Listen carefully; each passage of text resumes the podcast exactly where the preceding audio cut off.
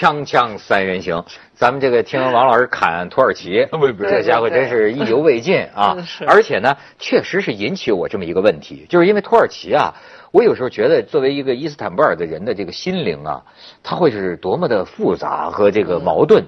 比方说，呃，他们讲就是说，哎，原来你比如说，一方面在土耳其的有的大学里。哎，这女孩子在海滩呐，比基尼啊，就是这样啊。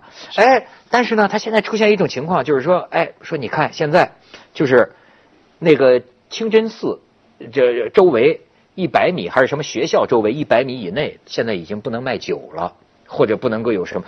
就现在他们又会感觉到啊，有一些这种好像。伊斯兰化的这个痕迹啊，在而甚至是出于埃尔多安、出于政府意志的，呃，在进入他们的生活，逐渐的，就等于，所以我我觉得有点意思。咱们那天谈到王老师，你说一个已经开放了的，就像像西方开放，呃，就包括像咱们改革开放，假如这个一个地方的人呢，他已经开放了，但是他还能回去吗？但是他他的传统并没有消灭，哎。你比如像咱们刚才看那两个美女，绝对美女，他们的他们的这个服装，包括头巾，嗯这种头巾在法国的学校里边禁止戴，是吧？所以它就是很奇怪的事它和这个欧洲的文化之间的矛盾实际很多。哎，我原来第一次去土耳其是一九八七年，我住在他的那个就是伊斯坦布尔的那个旅馆里头，我就非常奇怪。因为我就看不出一点穆斯林的痕迹啊，嗯，他那个菜单里头什么都有啊，是不是啊？这个属于这个，就是猪肉的这些东西，他都有，都都做的好好的，完全没有任何的问题的。可是你要往它的东边走呢？哎，那它大地上还保持着原来的，起码它还保持着一个男人娶四个老婆的这个呃法则。我也是只去过一次伊斯坦布尔，也感觉它这种世俗化的对呀层面和这种还保持那种传统的伊斯兰教的，一到每一天到一定的时候就会有那个钟声，就会有一大片的人，包括店铺的人就在那儿祈祷，这都是完全是并存的，而且是和谐的。好像没有什么尖锐的冲突那感觉，可是实际上它这里边的这种张力啊，就这种两个势力要像拔河一样的这种暗中的较劲，一直都是存在的。你表面上好像看不出来。比如我们那个招待我们这个女女女的，她就是伊斯坦布尔人，而且也是一个世家出身，她自己就是。他是一个学者，而且他后来获得了就是您说这法国的什么法兰西学院的一个长期的一个职位，所以他其实是非常世俗化的，对这个西方的理论也很通。可是他是坚决的要捍卫这些戴头巾的女女性在学校里的权利，包括在法国，他都是站在这这个，他又是世俗化，可是他又认为我们世俗化的价值观之一就是要包容。这包容就是说，你要包容这些伊斯兰教的，而这些传统的这一部分。可是到了最近前不久，就去年吧，那个政变的时候，我觉得他就像这个朋友哈，他就他就非常的尴尬了。就那天晚上，他说他正在一个传统的这种婚婚礼当中，穿的非常华丽的这种，正在婚礼当中婚宴刚吃完，突然城里就是政变了。一路上他们就在就是说，他就感觉到像他这种，已经是一个他等于应该算他们那儿一个公知吧。就这种公众立场上，虽然算是呼吁就是宽容的，可是他也是一个西化的一种知识分子的代表啊。他感觉到一种就是威胁，就是这种民众的情绪实际上在向回头，在在向保守的方向在倒。可是你你说他原完全是原教旨主义的那种极端的也不是。这个包括像中国，他在这个走向现代化的时候，他就碰到这么一个问题。我常常说这么一个话，我就说，我说的是中国，但土耳其也一样。你拒绝现代化，就是自绝于地球。哎，嗯，你拒绝传统，就是自绝于人民。这话金句啊！所以您得，呃，您得在这两者之间打太极。你得，你得，你得，就是说。一边让它现代化，一边你把你这个传统啊能保留的，还是尽量让它保留。您这叫中学为体，西学为用吗？让也也可能是，也可能得该让它接轨，得让它接上轨。哎，你要对现代化也要用传统文化的一些语言加以解释。呃，你对你中国的这个传统文化，你要也要用现代化的概念来加以新的这个发展。哎，您说这个孙中山当年就是这么做的呀？对呀。共和呀，这本来是西周的时候，中国三代的时候的词儿。对对对，他用来说咱们建立一个共和国，对，很棒。他这是民族，他这传统文化的语言，是解释这个事嘛。但是我觉得，我觉得西方对土耳其的态度也很复杂，就是他好像是这个伊斯兰教文化里边，或者中东西亚也好，这个地区里边最最成功的一个世俗化的典型。又选举民主啊，政体，总统、共和、议会，然后呢又世俗化到了比咱们这个这个世俗化的程度，连语言都改改了那么多。然后有一批精英，包括军队，都是认同这个的，对吧？可是同时，凯末尔当时就凯末尔对啊，他他非常极端的，比咱们毛主席还还要激烈，还还要还要极端，甚至。可是呢，到了一定时候，就像那个钟摆，它到了一定时候的时候，咱们现在不是也传统国学什么也也在也在往回找补嘛，是吧？你还是要有一点自己的这种传统的认同。在这个时候，我觉得就就比较这这事情就比较微妙了。这个太极拳它能不能打好？我觉得这西方也是在我觉得密切关注啊，就是说也要跟这埃尔多安搞好关系，因为他也是在这个这个这么重要的一个地区的一个关键地方、关键部位，他是我前前面提到就是说。和俄罗斯的这相似，它也是在中西之间啊，他恰好在这儿。我们我在伊斯坦布尔的时候，我们那朋友就是说，我们这儿是正好是在中西之间，所以他他也说欧亚之间，欧亚之间。他说，你看我就是一个典型的，就是一个。长发、红头发什么这种非常，可是对他们那古老帝国的记忆，那简直是如数家珍呐！哎，就是，所以我我这是我我现在跟你们学习多了，我这个头脑也有点复杂了。复杂。就是，比如过去听有些人讲啊，就是说，呃，干嘛非要统一啊？是吧？干嘛非要什么大国主义啊？搞这个干什么？欧洲人家那么多小国。哎，甚至于还有人说这划江而治也挺好，甚至放出这种论调。后来啊，我就你比如说，我最近看这个李玲老师的一些个考古学的这个研究啊，我这才发现啊，这个比如说一个强国梦，一个大国梦，它真不是这么简单的事情。它它是你这个民族文化基因里。你比如说，有些你都没想到，咱们今天说国，就是有个青铜器嘛，叫何尊，就是那里边最早出现中国，叫宅兹中国。对，中国指的是什么？国在这儿指的是一个城市，就是首都。嗯，我们过去啊，从古的时候，比如叫宅兹中国，那个时候说的就是洛阳，那意思就是说啊，我这个王啊，我从洛阳这儿出发，所以你看为什么北京就感觉好像概括了全中国一样，就是实际他这个意思是一个中心，中国的意思就是宅兹，我就我从洛阳这个地方出发呀，我来抚化天下，基本的这个结构就是说。这儿有一个国都，就叫国。然后呢，最小的一圈啊，是我的王臣他的采邑。再外边一圈呢是封建，封建就是诸侯封的这个地方。再外面一圈呢，叫做这个蛮夷，这个这个呃，这个蛮夷蛮夷，哎，就是就就外圈，这是一个小番邦，那小番邦就辐射的这么一个普天之下的概念。对对对。所以他就说啊，从来就是大一统。你看，从周灭了商，就是一个大一统。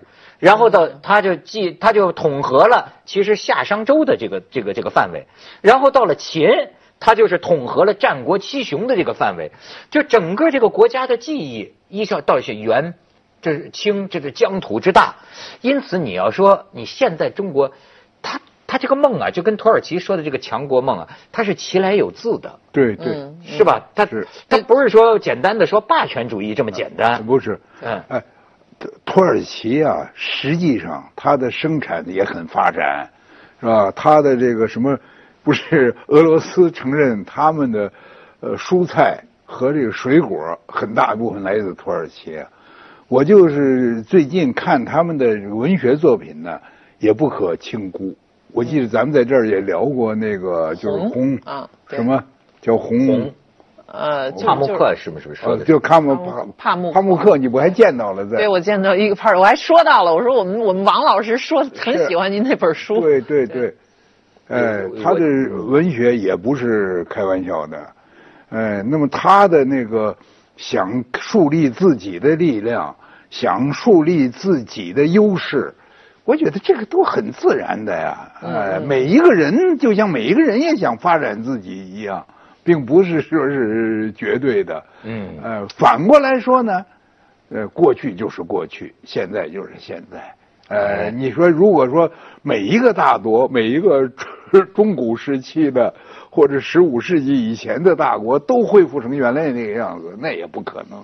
而且我们现在说的，我觉得还是从那个中心的角度哈，我就是就是从帝国的角度看，只要这个衰弱的帝国重新再一起来，就像中国现在我们觉得哦，我们又起来了。这个土耳其也是，我觉得埃尔多安底下他肯定下边也是这些年经济也不错嘛，他都得有这么一个基础。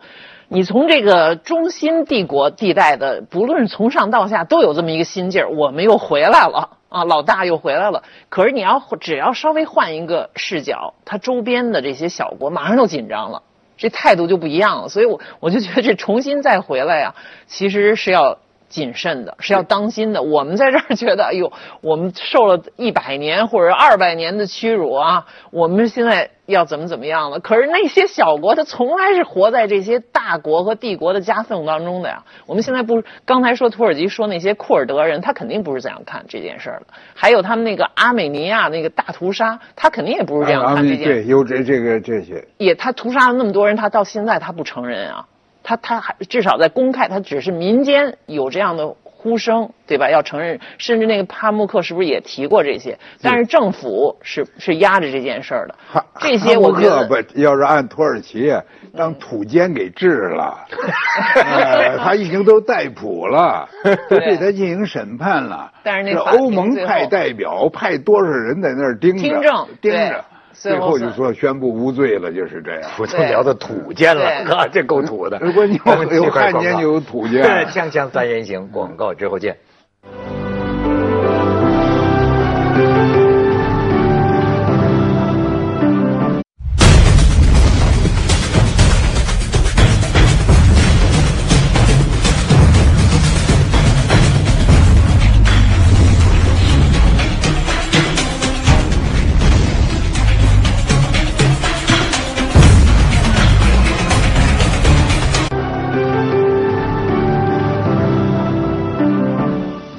才这聊的太高屋建瓴了啊，感觉又概括全世界了，是吧？王老师，你难得来一趟，也关心一点下里巴人的这个事儿。而且你跟你们文学界的事儿，就是就刚才都说到这个作家都成土监了，对吧？哎，中国作家有一个作家，哎，他呢可以说很世俗，对吧？但是呢，这个最近呢也在两岸三地惹起一个新闻，我不知道您当文化部长的时候肯定很熟悉他啊。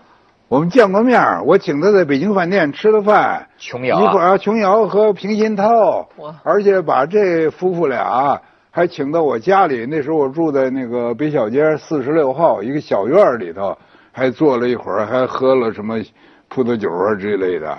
哎，我还介介绍他到我的书房里，我我跟说你看看我这书。平安这个琼瑶给人的接触当中印象非常好的呀。很很温婉，嗯，呃，很很普通，很谦虚，呃，但是怎么？平鑫涛先生，平先生给我印象也挺好的，嗯，但是怎么现在跟这个平鑫涛的前妻的子女，在关于平鑫涛啊，插不插这个鼻鼻胃管的问题上？打的，我知道。哎呦，这个新闻我都，你说还真是，这真是所叫下里巴人，就是老百姓真关心这事儿。我这第一次不是从报纸上，也不是从微信上听到的，是在菜市场，我就就不是副食店，我去买我去买菜的时候，听着两个。那个卖菜的在那儿说呢，你说这这这这琼瑶他们家这老公这插管还不插管？你说咱们那父母真的有这么一天，咱们是插是不插？真的真关心这事儿。对，因为前段时间我们讨论过，因为这个琼瑶阿姨嘣噔发一文章，说我将来啊，这个这个百年之后，呃，这就是什么管子都不能给我插，对吧？现在才知道啊，她那个时候是跟子女吵架呢，她这是一个姿态。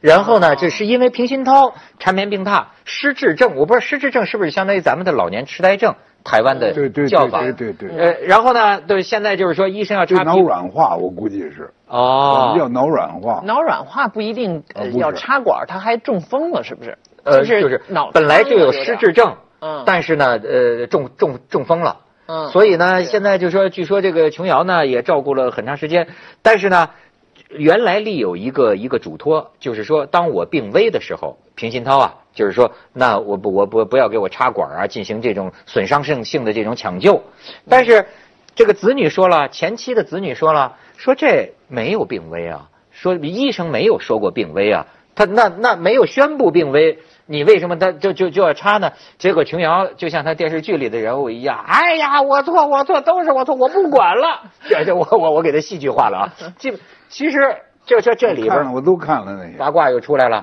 前妻子女们原来心里还有个还有个情节呢，对吗？就您当年这这个是是是把我这个父亲给给撬走了，你有没有想到你们的快乐建立在我们母亲的痛苦上呢？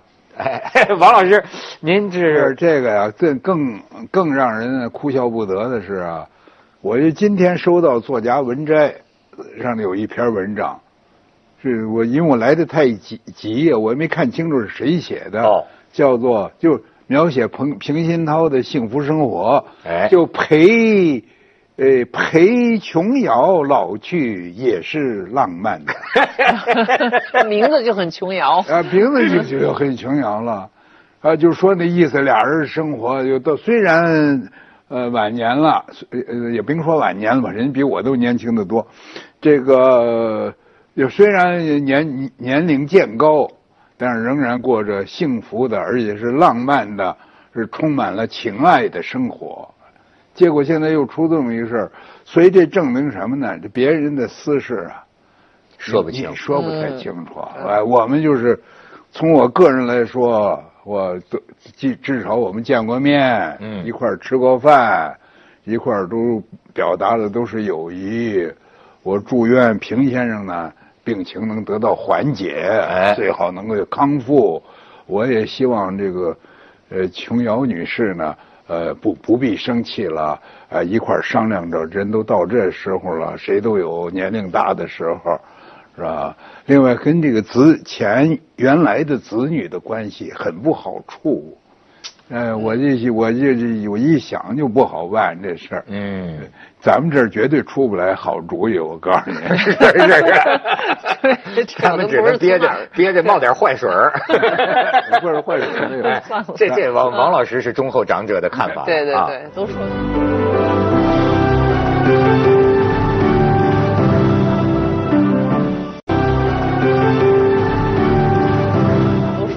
但是这里面也确实涉及到他作为这样一个在在这个他的小说、他的电视剧，这个影响曾经这么样的大。我倒觉得呢，我我在因为我没有看过他这些电视剧啊，但是我看了一个一个一个女作家可能是写的一个公众号，我倒觉得他这个观点很有意思，就是说呢，他说琼瑶的这个小说当年影响过一代人呢，对吧？他他说琼瑶这个小说，包括他的电视剧，他说我看来看去看到最后，他有个什么问题啊？就是只有我的感情，就是我的感情是全世界啊啊！我爱上的他，你不让我爱，我怎么怎么样？就是就是说，他很少想到换位的思考。你这是用理性的观点去，人家彻底文艺小说不都是这样吗？就是我就是全世界，而且我就是一个感彻底的感情动物。你要用会会用脑子的时候，哪还有这么多浪漫啊？这马上就变成柴米油盐，变成利益的呃计算了，是不是？不，比如说有些时候我们讲文学是人学啊，不是？嗯，我我是说呀，像这个问题，烟雨蒙蒙，插管的问题。人类这个问题没有解决，嗯，哎，您甭琼瑶，姚穷也不行，是不是？哎，你再伟大的人物也不行。为什么安乐死现在对呃得不到明确的执行啊？因为就会就会有很不同的看法，呃，甚至就会有人借此犯罪，啊，说既然他已经病了。看来一时半会儿也好不了了，我正等着拿他的财产。琼瑶现在的意愿就是尊叫还不叫安乐死，叫这也是台湾现在的促促进的，叫做尊严死，就等于是消极的呃放弃治疗，不积极治疗了。我就是觉得就很很多问题是人类没有解决的，对，哎，王老师，这个就是说，您是这个老共产党员，就就 马克思唯物主义者，对吧？我不知道这讲这个，您您开心不开心？但是我有这个好奇，是，就是说，像您这个年龄，是，您对这种问题，嗯，我您有什么打算吗？有什么考虑吗？我跟你说，我可以非常明确的说，我也不希望任何破坏性的那种那种抢救，嗯，呃，比如说把这个脖子拉开。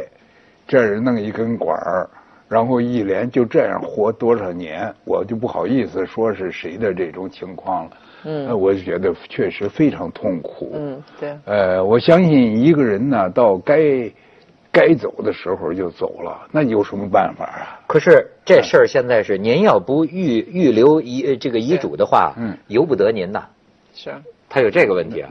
那你。您现在要不下次下次锵锵三人行让我念一个，念一个声明。我就我的意思就是，起码有几类。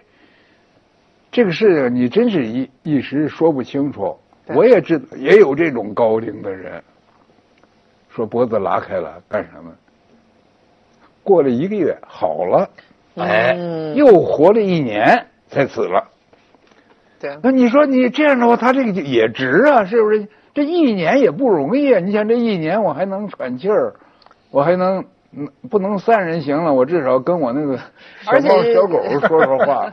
而且这种事儿吧，一个家庭里边，你现在别说一个什么什么后妈和和这个，这应该算什么很多。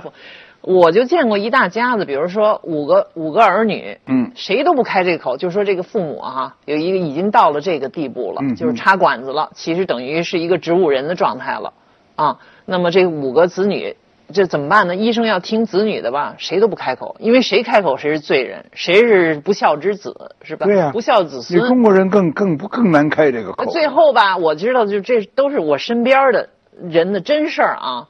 就那个最小的那个儿女，比如五五个子女，这个最小的那个开了口了，说的不治了。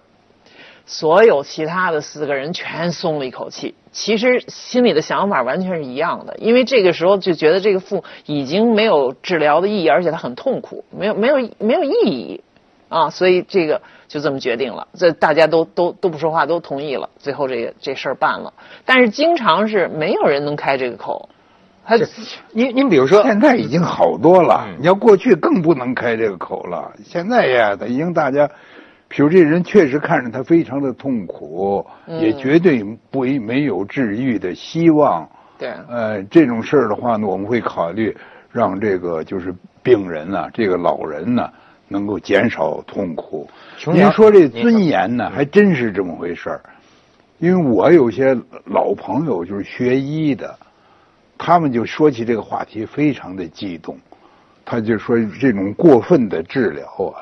让人的尊严毫无，嗯，呃，你说是是是，就是，呃，又该有的反应也没有。对，这这儿插着一根管儿，那儿摁着一个机器，呃，这然后是屎尿那什么各就都你可以想象。对对对。你人总是我走这一趟，对不对？我这对 对社会有贡献大也好，贡献小也好，我我该该这么走了。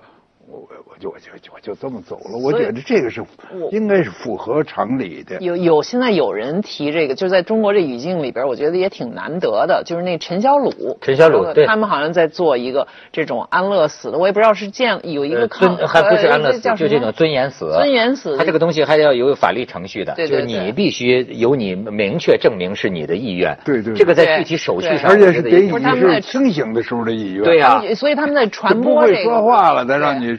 对呀，我我都收到过，在这种微信群组里收到过，就是参与的朋友就说，大家传播这个，就是当然那些群组里边有有一些朋友已经是，比如说就是退休年龄的了或者什么，应该考虑这必须在你你完全健康的时候，你要留一个话。你要表示这么一个意愿，对，因为谁都不知道什么时候你会出这个也有复杂的法律问题，就是说什么是你的意愿？你是你有没有做出判断的能力？对，那得有公证什么这一而且就是说，呃，琼瑶他们家这规律啊，跟一般中国人家里的规律有外相反。一般现在中国人家里的问题是什么？孩子往往倾向于不治了，但是有的时候这个老伴儿啊受不了。这就有有时候有这个问题，有时候啊，就是这个夫妻这一一辈子啊，我觉得有的时候就是说啊，你有时候对你觉得躺在床上的这个很可怜，可是啊，他就是他的半条命。